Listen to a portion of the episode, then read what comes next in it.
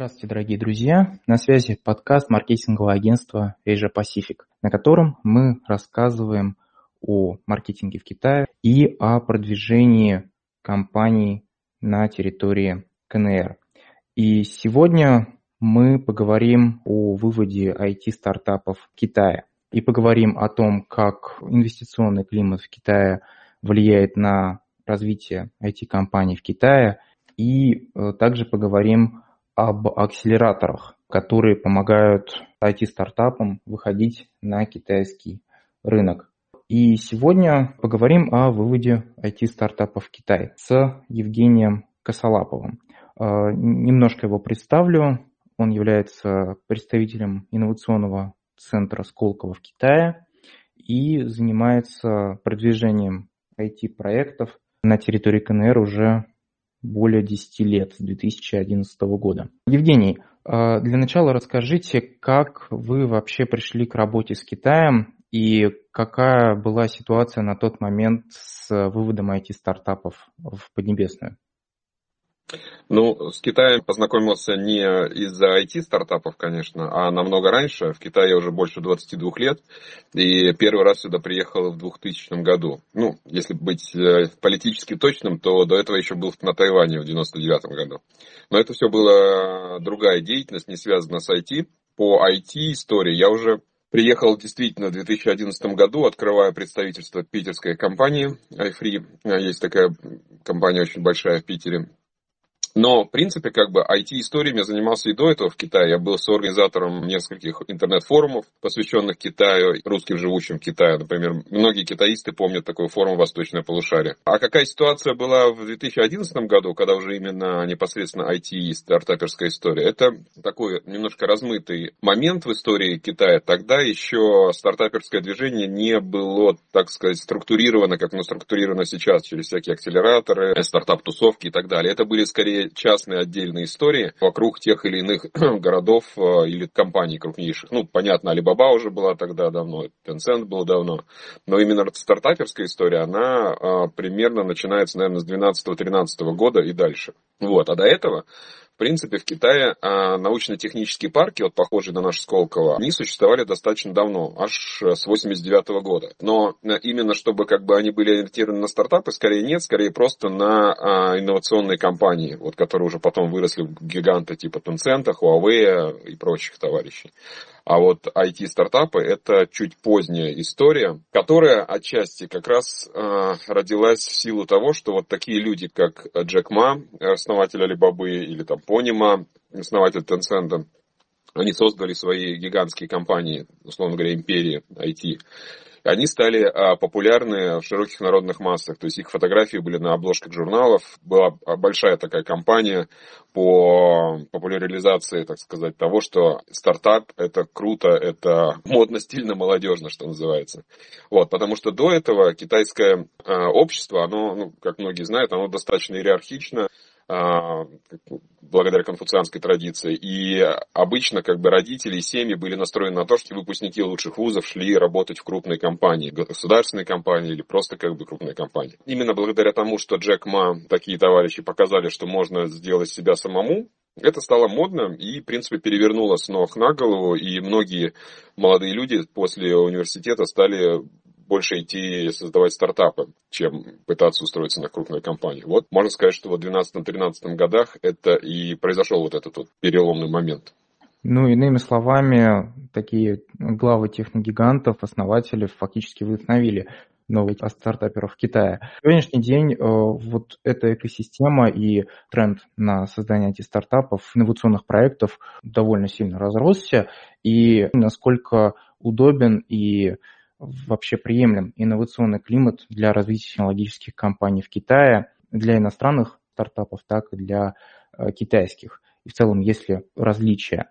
В целом, климат для, ну, например, для китайских инновационных молодых стартапов очень хороший сейчас, на сегодняшний день. Ну, конечно, мы делаем скидку на ковидную историю, вот, но э, если убрать ковид из уравнения, то экосистема по развитию стартапов, поддержки их, она очень развита. Очень много поддержки осуществляется от госорганов, очень много поддержки осуществляется от крупных компаний, а тех же Tencent, Alibaba. А огромное число уже из тех же Alibaba и Tencent вышло self-made, то, что называется, миллионеров через разные опционы, которые тоже стали э, частными инвесторами, и они часто являются ангелами, а, ну, на уровне там Seed, A, B и так далее инвестируют лично от себя.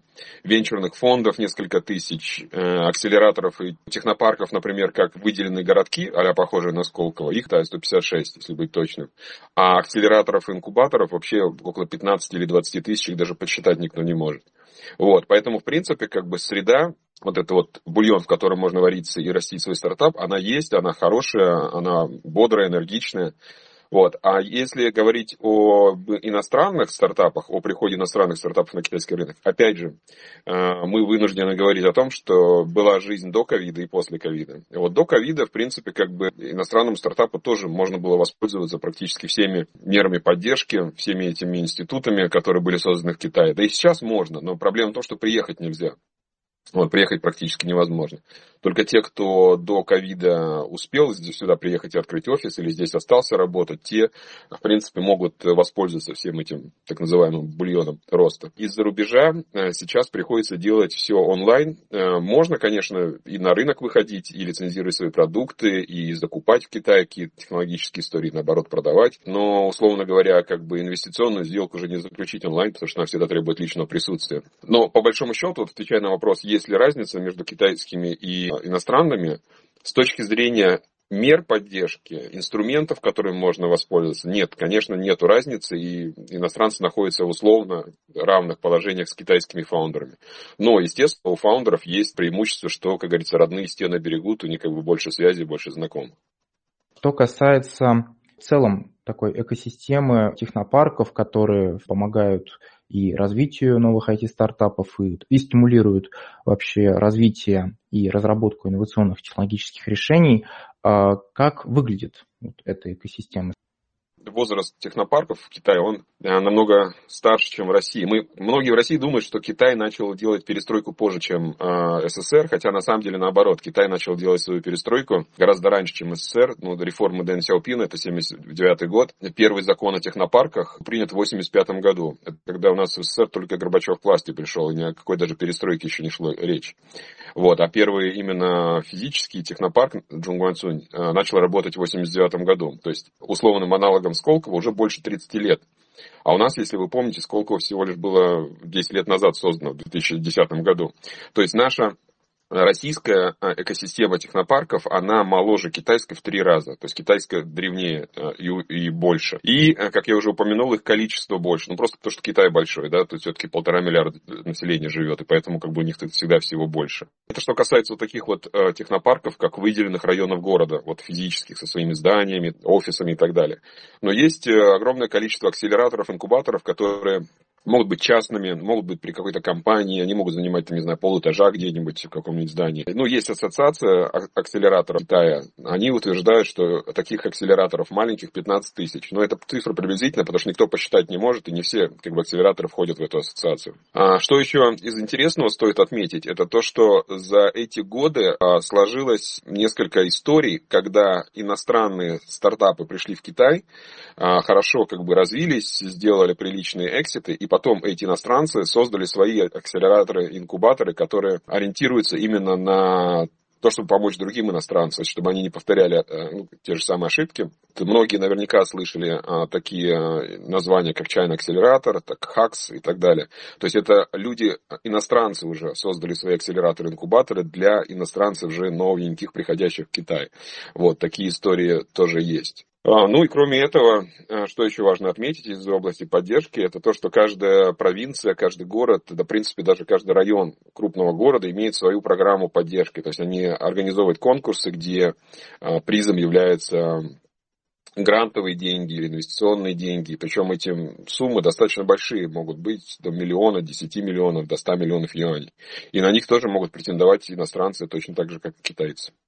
Довольно интересная система. А каким образом они помогают действовать иностранным IT-стартапам и китайским IT-стартапам развиваться на рынке? Ну, в принципе, тут ничего необычного, они действуют так же, как акселераторы или инкубаторы в России или в США или в Европе. То есть, в принципе, основная задача это то, что у тебя в этом акселераторе или инкубаторе есть опытные люди, которые на своих как бы э, свой опыт имеют вывода стартапа, а, развития инновационной компании. А, по сути, типичный акселератор – это офис с какой-то относительно такой чуть получше ставкой на аренду, да, чем просто в городе. Определенное количество менторов, адвайзеров, которые могут поделиться советом. То есть, как бы у тебя есть доступ именно к вот этому как бы знанию, пулу а, экспертов. Плюс какие-то сервисы, а HR-сервисы, юридические сервисы и так далее, которые тоже на месте предоставляются. Разные программы, то есть как бы это не просто ты снял офис, дергаешь потом этих экспертов. Часто это построено на разных бэтчах, то есть когда набирается поток э, стартапов, например, там 10-15 стартапов в один поток попадает, и в месяцы они прям идут по жесткой программе, там с ежедневными там, встречами, с менторами, тьютерами, трекерами, как их ни назови. Суть не меняется, главное, что как бы идет вот именно прокачка, именно вот ускоренное развитие стартапа, поэтому, собственно, это называется акселератором, да, акселерировать, как бы усилять. Еще что можно отметить, что те акселераторы, инкубаторы, которые э, не частные, а правительственные, они еще и помогают с государственными отношениями. Во-первых, визу стартаперскую можно получить, лицензию можно быстрее получить, какие-то другие разрешения необходимы. Тоже, соответственно, если вы идете через акселератор, а не просто так пришли на рынок, то вы получите вот эту поддержку государственную в том числе. Задам такой дополнительный вопрос. В чем отличие между государственными и частными акселераторами в Китае? Государственные, я уже сказал, что у них есть вот этот рычаг, да, возможность там визу сделать стартаперскую или там какие-то лицензии побыстрее получить. Но государственные акселераторы часто менее эффективны э, в силу ну, определенной государственной бюрократии. Вот. А частные акселераторы, они все заточены на прибыль, а, ну, кстати, в государственный акселератор вы попадаете не отдавая свою долю, как правило, а просто арендуете офис и пользуетесь бенефитами этого акселератора. А частные акселераторы, они, как правило, ориентированы на то, чтобы пригласить вас, получить в стартапе какую-то определенную долю, прокачать, вывести побыстрее на рынок, там, сделать красивый эксит или там на IPO вывести и, соответственно, на этой доле заработать. Вот, поэтому э, частные акселераторы, они, допустим, э, не имеют вот этого рычага, то есть они не могут, условно говоря, сделать стартап визу. Но они могут быть более эффективны именно с точки зрения бизнес-подхода.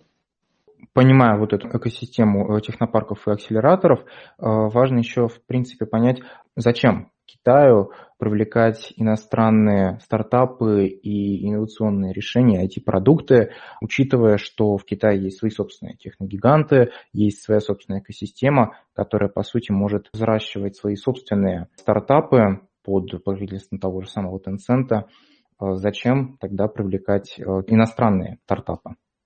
инноваций много не бывает. И, соответственно, если у вас в стране не придумана какая-то новая технология, а придумана она за рубежом, то, естественно, как зарубежная страна имеет приоритет, а потенциально рыночная конкуренция. Соответственно, как бы любая страна заинтересована в теории привлечь лучшие мозги а, к себе.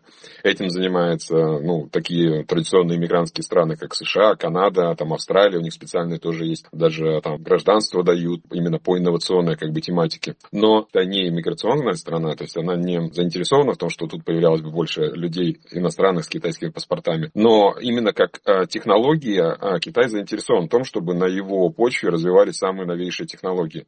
А наука же она интернациональна, и, соответственно, какое-нибудь изобретение там, в области химии, там, биологии, оно может быть сделано где угодно. Там, в США, в России, в Кении даже.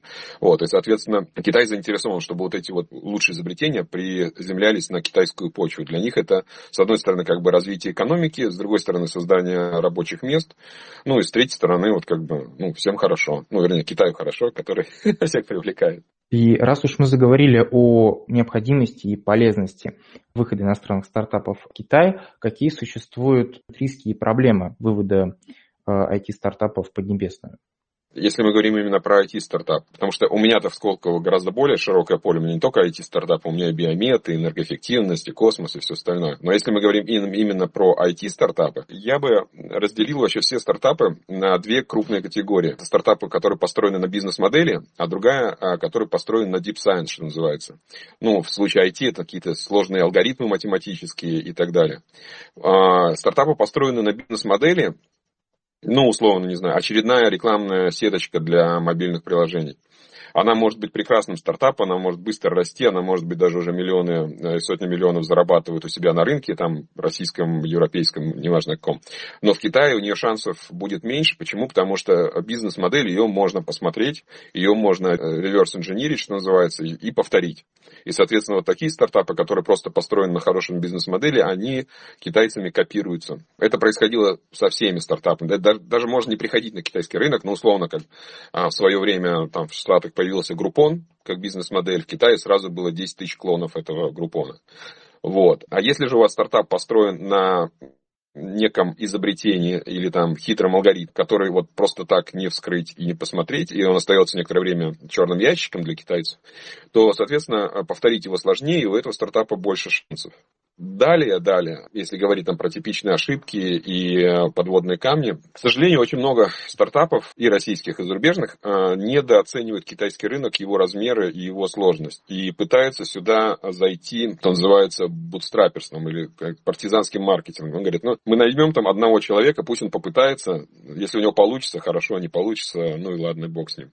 Это не очень хорошая идея, э, потому что китайский рынок, он сложный, и к нему нужно относиться серьезно. То есть, грубо говоря, вам нужно, если вы решили ходить на китайский рынок, имейте в виду, что вам нужен там определенное внимание с точки зрения топ-менеджмента вашей компании, а к китайскому рынку определенный бюджет. Причем бюджет это может быть как ваш, если вы уже стали на ноги у себя на домашнем рынке, так и бюджет в виде тех же грантов, полученных от китайского правительства или там, не знаю, или венчурные инвестиции какие-то.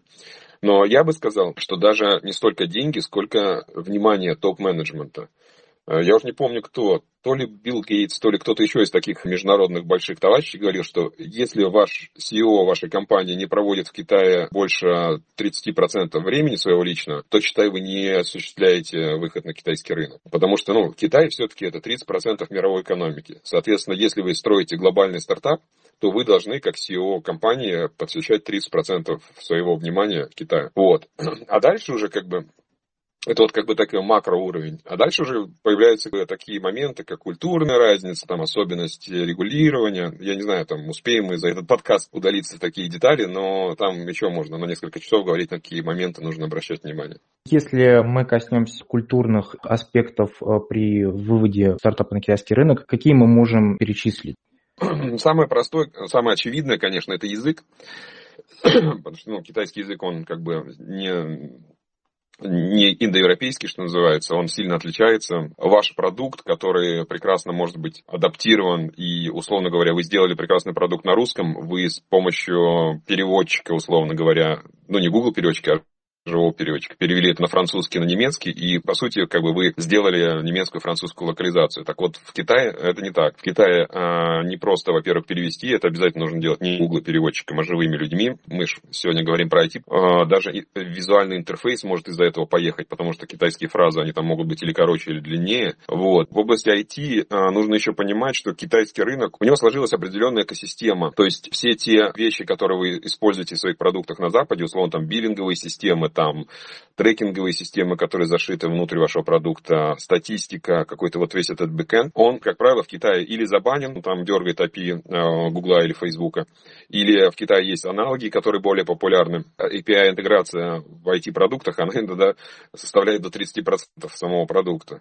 Вот, поэтому, выходя на китайский рынок, вам придется перепиливать продукт, вынимать все API зарубежные, вставлять местные, это денежная и э, по трудозатратам история. Вот. Ну, естественно, как бы, опять же, возвращаясь к кодам, имеет смысл в команде иметь или китайцев, или китаистов, которые бы рассказали банальные вещи, что типа там зеленый это означает как бы негативный цвет, негативное движение там акций вниз, а, а красный наоборот это хорошо. Вот. Ну, на, на такие темы тоже можно отдельную культур, культурологическую лекцию устроить дополнительно. Вот. В общем, смысл такой, что по идее вы, выходя на китайский рынок, должны будете с точки зрения кода, а, культуры до языка продукт переделать на 30, а то и на 50%.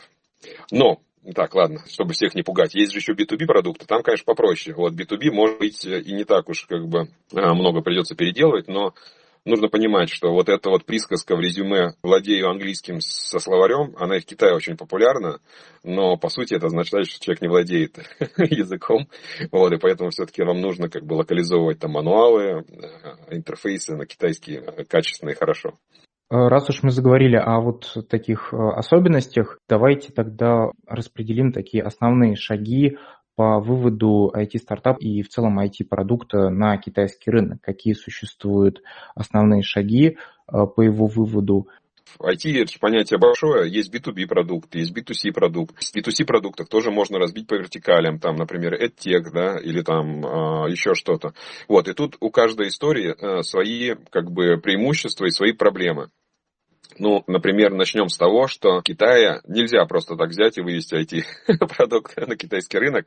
Есть э, области, которые, в принципе, запрещены для того, чтобы в них работали иностранцы. Ну вот, э, это, например, вы не можете онлайн-школу сюда вывести, вот просто так взять иностранцев, потому что это запрещенная как бы область деятельности. Или там онлайн-СМИ, или мессенджер. А, условно говоря, все, что потенциально может иметь влияние на широкие народные массы, оно исключает возможность иностранцев напрямую работать на китайском рынке. Соответственно, вам нужен партнер. Вы можете в техе продавать какие-то бэкенд решения местным китайским онлайн-школам. Это не запрещено, это хорошо. Но создать свою онлайн-школу вы не сможете в Китае. Это, в принципе, прямым текстом запрещено.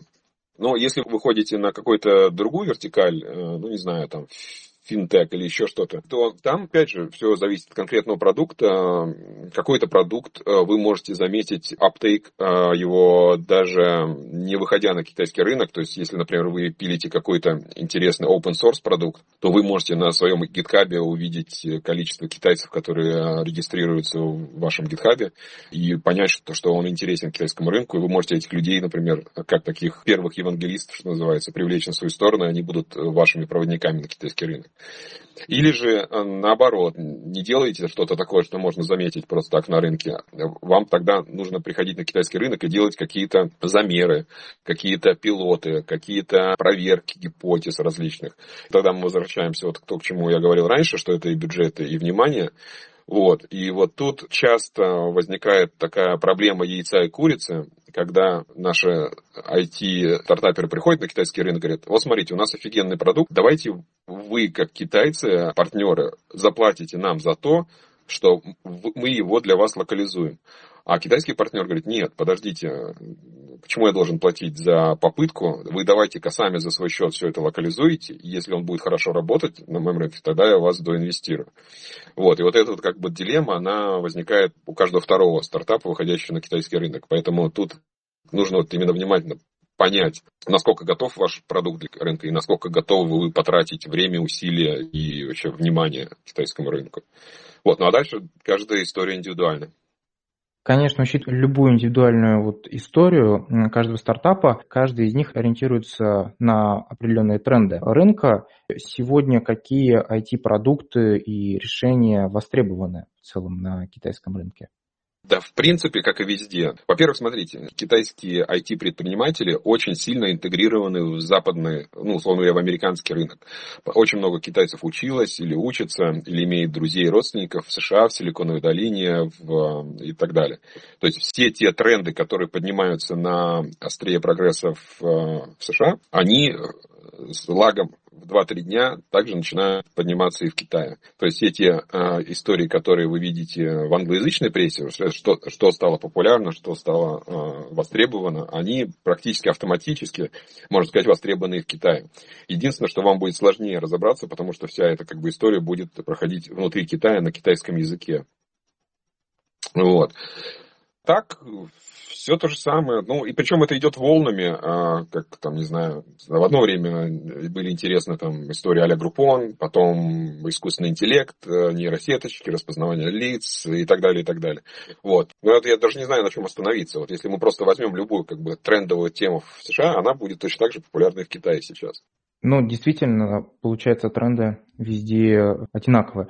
Что касается российских IT-стартапов, которые собираются выходить на китайский рынок, какие у них перспективы для выхода на Китай. И если мы затронем историю с кейсами, есть ли какие-то российские инновационные IT-стартапы или продукты, которые уже сейчас успешно функционируют, работают на китайском рынке? Да, есть. Э, вот из последних историй такая компания, как Just AI, питерская, они открыли офис в Шанхае и вполне себе продвигают решения искусственного интеллекта и чат-ботов на китайском рынке.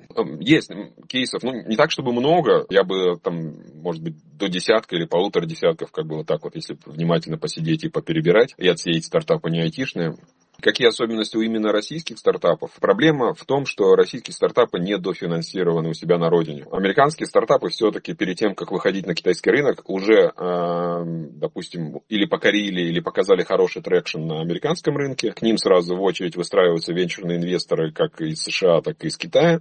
И они уже выходят на китайский рынок с хорошим финансовым плечом. А российские стартапы, к сожалению, не имеют такой вот как бы luxury, что называется. И поэтому очень многие занимаются занимается вот тем, чем я сказал, bootstrapping ом, нанять одного, двух, трех человек, попытаться сделать хоть что-нибудь. Вот, это, конечно, не очень здоровый подход, надо это менять. Вопрос, конечно, как это менять в сегодняшних условиях, это отдельная тема для разговора.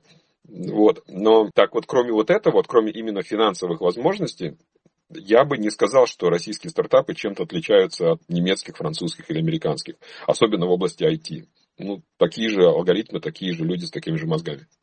Да, действительно, есть э, к чему стремиться российским IT-стартапам при выходе на китайский рынок. Немножко подводя черту к сегодняшнему эфиру, хотел бы задать вопрос, как инновационный центр Сколково э, на данном этапе помогает в Китае, какие у него функции на территории КНР, и помогает ли он э, российским стартапам и инновационным продуктам продвигаться на китайском рынке.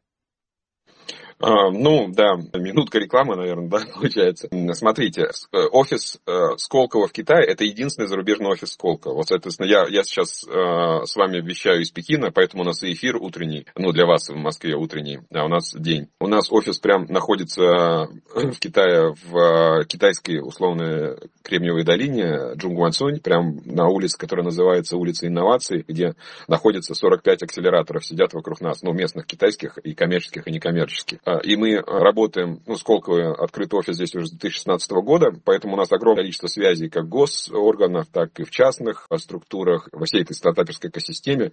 Мы знаем практически всех. И наша задача именно брать стартапов, резидентов Сколково или даже не резидентов и за ручку знакомить их с китайскими потенциальными партнерами. Приглашаем их в разные онлайн-бизнес, ну, сейчас онлайн-бизнес-миссии, а до этого привозили физически практически на все конференции, интерес, форумы, выставки и так далее. У нас накоплена большая большая экспертиза по там, регистрации лица, всех, скажем так, подводных моментов там, с открытием счета и, и так далее. То есть вот эти вот все истории мы консультируем по самому широкому кругу вопросов. Плюс э, мы являемся членами как Гонконговской венчурной ассоциации, так и Джунгуансунской венчурной ассоциации. Вот, соответственно, мы помогаем привлечь инвестиции от китайских э, партнеров и так далее, и так далее. По сути, в принципе, 360 градусов, что называется, поддержка. То есть любой вопрос внутри Сколково со словом Китай, он автоматически попадает мне в почту, и мы стараемся так или иначе, или своими силами, или привлечь экспертов местных, чтобы помочь по тому или иному вопросу.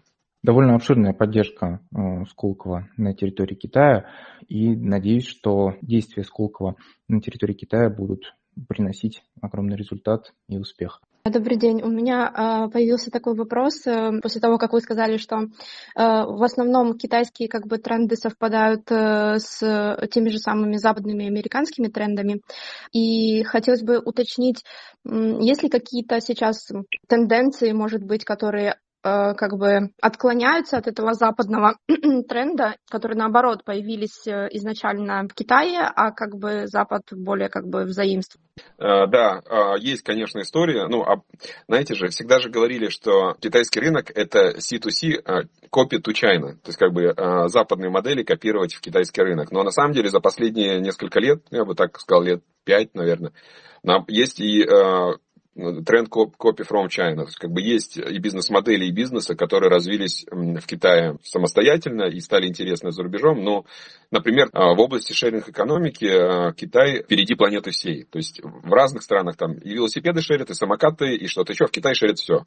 И велосипеды, и пауэрбанки, и что только нет. Соответственно, вокруг этого сегмента шеринг а, возникает огромное количество дополнительных сервисов, там стартапов, которые делают бэкэнд для того, для другого сервиса, которые они делают для разных сервисов одновременно и так далее. Плюс в Китае, конечно, очень развита электронная коммерция. Ну, вы наверняка знаете про Alibaba, Taobao и вот эти вот все вещи. Соответственно, вокруг этого возникает определенная экосистема со своими там тысячами и тысячами игроков, которые работают именно для вот этого китайского сегмента, и за рубежом они, в принципе, могут быть даже неинтересны, потому что за рубежом нету такой как бы вот сложившейся экосистемы. Плюс, э, что еще важно, в Китае есть области, в которые выбраны национальным приоритетом правительства. Ну, условно, например, там полупроводники, да. У нас сейчас полупроводники где есть? Тайвань, Южная Корея, что-то производится, чуть-чуть США, они вот сейчас вот приняли это CHIPS Act, чтобы хоть что-то еще построить. Но по большому счету, э, кроме вот этих указанных э, мест, э, единственная страна, которая серьезно относится к полупроводникам, это Китай. И у них уже сотни-сотни заводов разного уровня там, технологического процесса. А, и, соответственно, вокруг этого возникает своя собственная экосистема. И если российский стартап что-то делает в этой области, у него тоже могут быть шансы. Плюс Китай сейчас отмечает некоторые моменты, которые в условиях, мягко скажем, геополитических рисков становятся важны. Ну, например, а, та же там архитектура микропроцессоров. Как вы знаете, есть интеловская архитектура, есть ARM. Соответственно, есть, уже создался RISC-V Alliance, который а, пушит как бы свои решения, построены на этой архитектуре, а, микропроцессорной архитектуре. А, соответственно, это не только железо, это и операционные системы, и софт, и все-все-все, что вот поверх этого вот весь технологический стек, он, соответственно, начинает расти свой здесь как бы местный, абсолютно никак не завязан на международной истории. Если мы коснемся э, истории про ограничения в сфере э, полупроводников и в сфере IT-разработок в отношении Китая, э, могут, существуют ли какие-то риски вообще для IT и инновационной экосистемы Китая на фоне вот различных ограничительных мер? Ну, конечно, конечно. А, я же вот упомянул, что, ну, вообще как бы а, Соединенные Штаты открыли крестовый поход против китайской индустрии а, IT, ну, изначально IT, но как бы всего технологического стека, потому что, ну, IT же понятно, да, это все, что на компьютере, а компьютеры это полупроводники. Соответственно, вот упомянутый CHIPS Act, который, э, в принципе, был завязан сначала просто, чтобы перевести какое-то производство в э, США, но сейчас вот буквально две недели, две или три недели назад были приняты еще дополнительные законодательные регуляции, что любые бизнесы американские, которые связаны с э, технологическим процессом меньше 14 нанометров, являются лицензируемыми. То есть нельзя просто так американская, американская компания взять и сотрудничать с китайской компанией, если э, ее технологии используются вот в таком э, новейшем оборудовании для производства микропроцессоров. И даже нельзя работать на, на, китайские компании. Вот сейчас вот практически все новости каждый день пишут о том, что вот, вот еще там 10 американцев уволились с китайской фабрики по производству микропроцессоров, потому что им, как американцам, нельзя работать на, именно в этой области. Вот, то есть США, вот, говорю, начал этот крестовый поход, непонятно к чему. Скорее всего, он приведет к тому, что китайцы просто создадут все свое, поэтому, по сути, как бы в долгосрочном плане, э, мне кажется, что американцы стреляют сами себе в ногу, лучше бы наоборот они сохраняли бы эту зависимость между Китаем и США, но происходит обратное разделение, Китай создаст, скорее всего, все свое на горизонте, условно, там, 10-15 лет. Вот. А китайцы это все понимают, они это инвестируют, они создали несколько суперфондов по 100 миллиардов долларов для инвестиций в полупроводники и все, что с этим связано. Э, и, соответственно, да, вот они эти риски видят, и они эти риски митигируют по-своему и создают э, собственно. И они, кстати, готовы сотрудничать э, со всеми, как говорится, кто враг, враг моего врага, друг, что-то в этом роде, да, то есть как бы они очень рады, если бы там российские разработчики в этой теме как бы подключались к китайской истории или наоборот, сами готовы продавать свои решения в Россию и в другие страны которые, ну, условно, не западные. Ну да, действительно, ресурсов хватает, и на фоне в политическом плане хорошем сотрудничестве между Россией и Китаем, думаю, перспективы довольно обширные. И, возможно, последний вопрос, но немножко касаемо востребованности и, в принципе, спроса на IT-специалистов, российских IT-специалистов в Китае. Есть ли определенный спрос, тренд на российских специалистов Э, китайцы очень уважают российскую IT-школу, я бы так сказал. Они к ней относятся с уважением э, на уровне того, что российские айтишники очень фундаментально, как правило, прокачаны. Ну, как правило, наши айтишники это же выпускники там всяких физфаков, медкматов. Вот, э, и серьезный академический бэкграунд, плюс, ну, то есть это как бы не кодеры, условно говоря, которые там начитались э, мануалов и что-то там спрограммировать. Как бы, э, когда нужно спрограммировать что-то очень сложное, то э, на российских айтишников смотрят с уважением. Это уже, в принципе, не секрет, я думаю, но раньше это было секретом, что вот китайская операционная система Harmony от Huawei, а, там принимало в ее участие в разработке около сотни российских специалистов, то есть которых специально привезли в Шэньчжэнь. И они несколько лет работали над созданием именно операционной системы, потому что это очень низкоуровневое программирование, и вот там таких специалистов во всем мире не очень много, а у нас они, оказывается, в России есть. Вот. А, ну и вообще, в принципе, как бы у нас очень много талантливых людей. А, как вы знаете, да, а, наши команды постоянно побеждают на международных олимпиадах по программированию. И более того, китайцы об этом очень внимательно следят, знают. И они даже приглашали сюда, в Китай, наших тренеров тех тренеров, которые тренируют наши команды по программированию, которые участвуют в этих олимпиадах, чтобы они тренировали китайских э, участников олимпиад. То есть вот именно уважение на таком уровне есть, и перспективы у хороших, талантливых программистов в Китае есть. Ну а дальше как бы каждый сам решает, там, делать свой стартап или идти работать в Alibaba. У, у каждого свой DAO, каждый свой путь и выбирает в зависимости от своих потребностей и возможностей. А, друзья, на сегодня тогда мы завершаем эфир. Евгений, спасибо за то, что уделили время и присутствовали на сегодняшнем эфире. Ну, вам спасибо за приглашение. А, друзья, спасибо за то, что присутствовали сегодня. И будьте с нами на связи, будьте подписаны на наш телеграм-канал, следите за новостями и трендами маркетинга в Китае. Всего доброго. Все, всем до свидания.